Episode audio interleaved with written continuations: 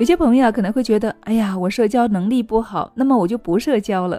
但是啊，殊不知，虽然社交竞争力不是衡量人能否成功的唯一标准，却是必不可少的硬指标哦。小文是知名大学毕业的硕士研究生，但在象牙塔里待久了，完全不知道如何与人沟通。与人谈话的时候啊，他总是不听别人的意见，一味想要说服别人。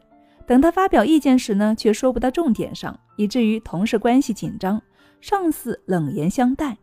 阿玲是一个专心照顾孩子的全职妈妈，虽然没有工作，但是却交友广阔。无论跟丈夫的生意伙伴，还是母婴用品店的打工小妹，都能够说上几句话。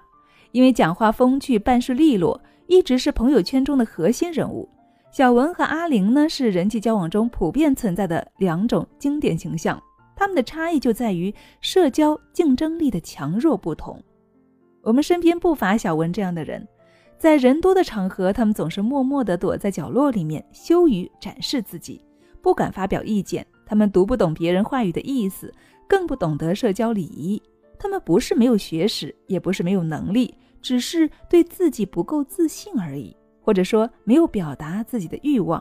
这样的人有才华，却总是被埋没。有水平却总是被忽视，不是没有机会发展，却一次又一次的浪费唾手可得的机会。